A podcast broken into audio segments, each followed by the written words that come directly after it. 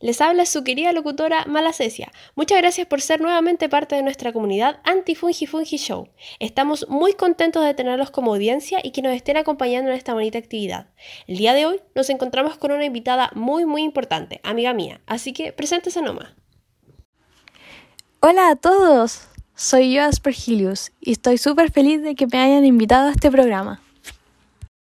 Es un agrado para todos nosotros tenerte en el podcast. Te quería comentar que a petición de los oyentes, el día de hoy hablaremos sobre los antifúngicos, ya que es un tema que está tomando mucha fuerza este último tiempo. No solamente el tema de los antifúngicos, sino que los hongos en sí están muy de moda, no solamente en el ámbito científico, sino que también la gente está como espiritual con el tema, como que se le coloca mucha atención al tema de los consumos de hongos alucinógenos y todo el show. O de repente he escuchado, he leído gente que, habla del micelio, así como conectarse por el micelio. Y igual es un tema relevante porque está, que, está presente ahora actualmente. Según la definición de antifúngicos eh, de, Wikipedia, ya no es una fuente tan, tan confiable, pero como es un podcast, esto igual un poquitito más informal. Dice que los antifúngicos o antimicóticos son toda sustancia que tiene la capacidad de evitar el crecimiento de tipos de hongos o incluso de provocar su muerte. Esto es bastante relevante ya que los antifúngicos fueron creados por la necesidad de poder eh, detener estas micosis que se iban generando en el ser humano. Eh, recordar que las podemos dividir tanto eh, de manera superficial como sistémica.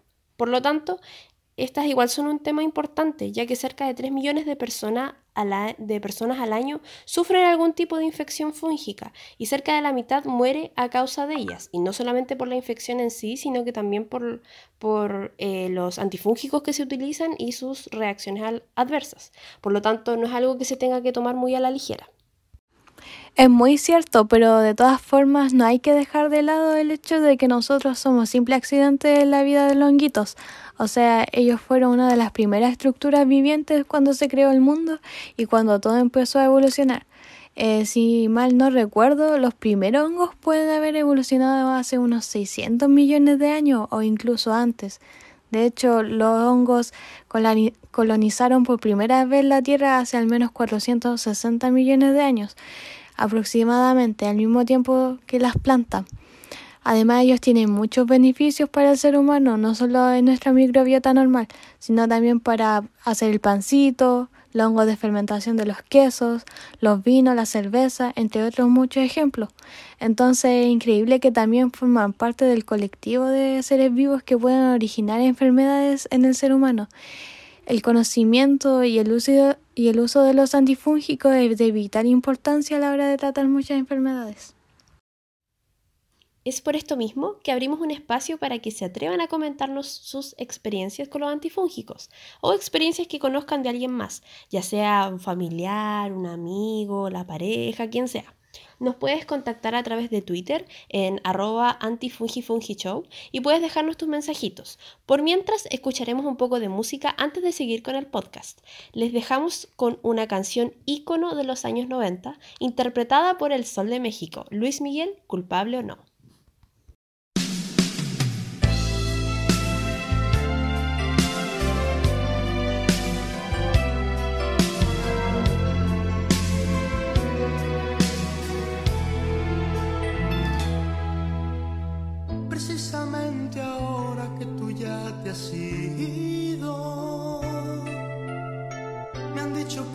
Estado engañándome.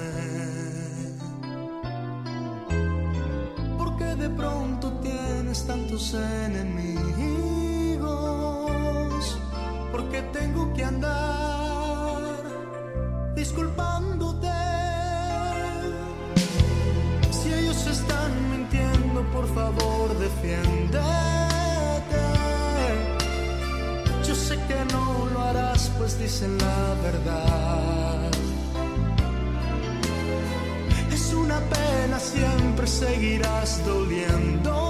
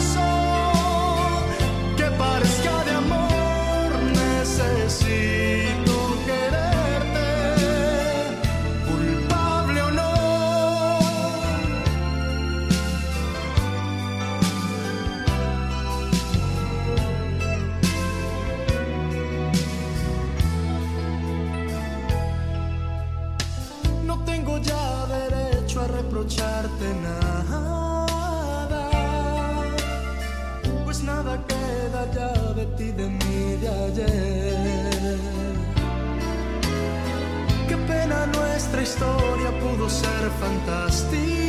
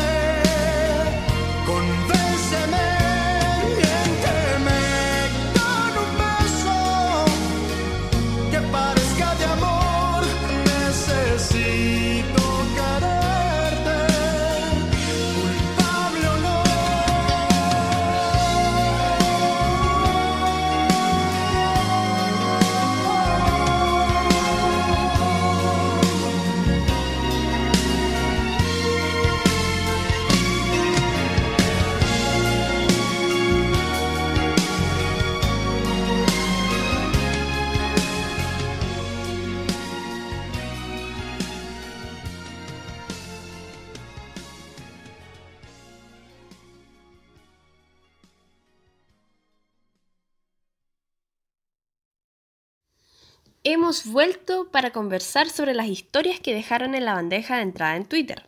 La primera es de Martín Parra y dice así. Hola querido Antifungi Fungi Show. Les comento que yo tengo un amigo que siempre lo invitaba en el verano para ir a la piscina, pero él siempre me decía que no, lo que igual encontraba súper raro, hasta que un día le insistí en que me dijera la verdad del por qué no quería ir. Pensé que me estaba evitando o algo así. Él me dijo que estaban dominando su cuerpo. Yo lo miré súper consternado y le dije, ¿cómo eso? Y me dijo que tenía miedo de que se transformara como en uno de los monstruos de la serie The Last of Us. ¿Ya? Pero yo le dije, eso es imposible, ¿qué, qué, qué estaba pasando? Ahí se sacó un zapato y me mostró su pie. Y yo le dije, guácala, estáis pasada pata, ¿cómo no cacháis que es un hongo? Te tuvo que haber salido por la humedad de los pies o al compartir ducha con alguien que tiene hongos.